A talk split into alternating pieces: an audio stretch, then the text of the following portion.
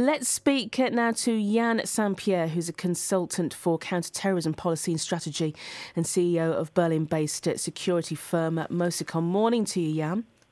Good morning. Um, just tell us that the police have uh, some idea. They're quoting security sources as saying that this uh, this person, this driver, was an asylum seeker from Afghanistan or Pakistan. What evidence do uh, the the security sources have of that? Well, apparently, and again, nothing's been confirmed. I, I expect for for the uh, the attorney general uh, during his press conference later today to, to confirm all of this.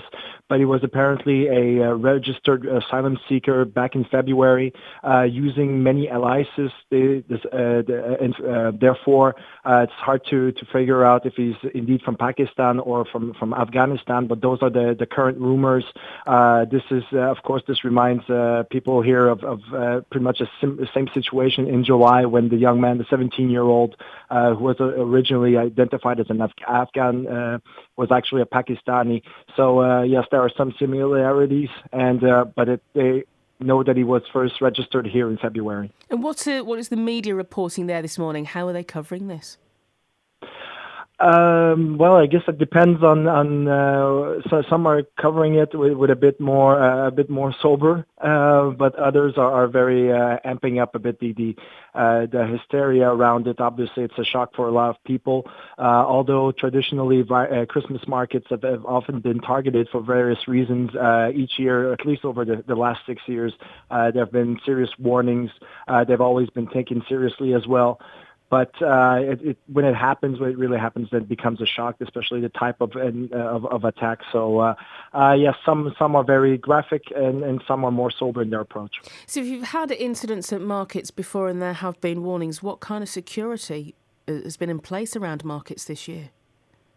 Well, it's always very difficult, um, especially in a city like Berlin, to to properly secure in the sense where to, to fully protect Christmas markets because first of all they, they're meant to be a public gathering.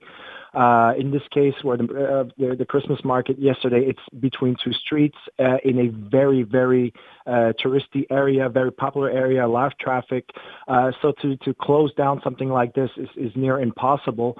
Uh, over the last few years, they they tried to increase police presence, um, a bit more vans, a bit more officers on foot but it remains very difficult to, to fully close down something like this. It, it changes from area to area. In Berlin, it's near impossible, but in smaller cities, uh, obviously the police presence manages to, to secure the area a bit more because there are less access ways. And with, with, attacks that have happened uh, in Belgium this year, in France, of, of a similar nature as well, uh, in France in, in July, uh, what does this mean for, for Germany? Well, it's uh, especially in the upcoming election year it's definitely a, a, a black eye for for uh, Chancellor Merkel, who's uh, tried very hard to defend her, her, asylum policy over the last year. Uh, many of the uh, the attackers, that both of them in in uh, July came from from uh, uh, refugee streams. Uh, again, if, if this turns out to be confirmed, that's what, this would be the third one within six months. So this is uh, definitely a difficult case for Germany. But uh, so far, politicians have been very, very cautious, uh, not only in, in using the word terrorism, but in, in inciting any fear or hate. So they're trying to keep a, much a cool approach as possible, but it will be difficult. Yan, thank you so much for your time this morning. Really appreciate it. Thank you. That's uh, Yan St. Pierre, who's a consultant for uh, counterterrorism policy and strategy and CEO of Berlin based security firm MOSECON. We'll keep you updated. Any developments uh, that uh, we hear of that, we will pass them on to you here on BBC Hereford and Worcester.